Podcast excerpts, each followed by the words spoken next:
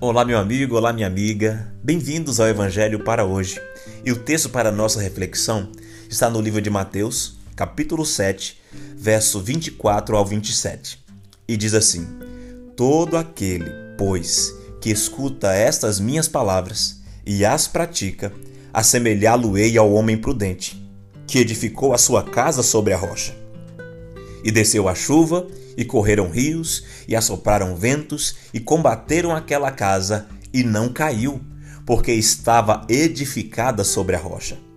E aquele que ouve estas minhas palavras, e não as cumpre, compará-lo-ei ao homem insensato, que edificou a sua casa sobre a areia.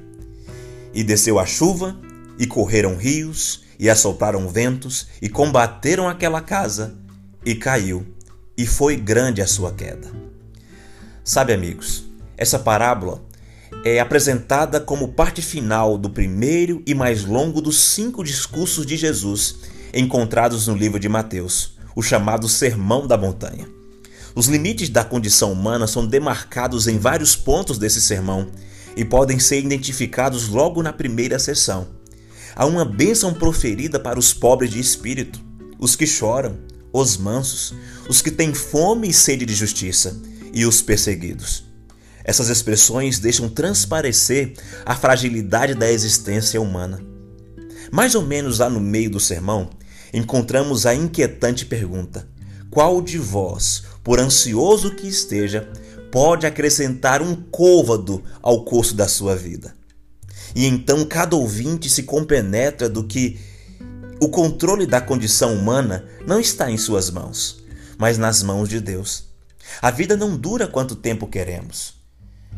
E em sua profunda análise da experiência humana, Jesus não deixa de fora a ansiedade, uma emoção com a qual nos deparamos com uma frequência muito maior do que desejamos. Ele diz: Não andeis ansiosos pela vida. Jesus nos deixa consciente de que a tarefa é mais árdua do que supomos, mas também ele passa a lição de casa, sem a qual não podemos avançar no processo. Ele diz: Buscai, pois, em primeiro lugar, o reino e sua justiça, e todas essas coisas os serão acrescentadas.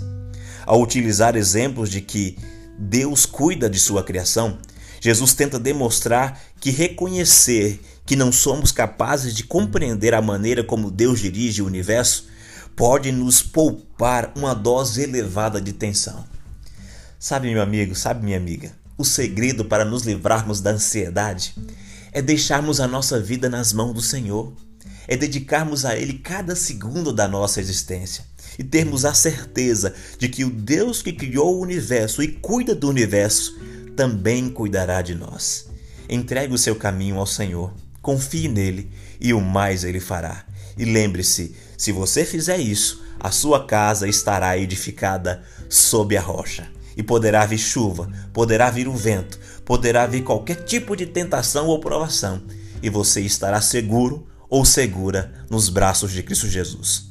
Um forte abraço e vejo você amanhã em mais um Evangelho para hoje. Até lá!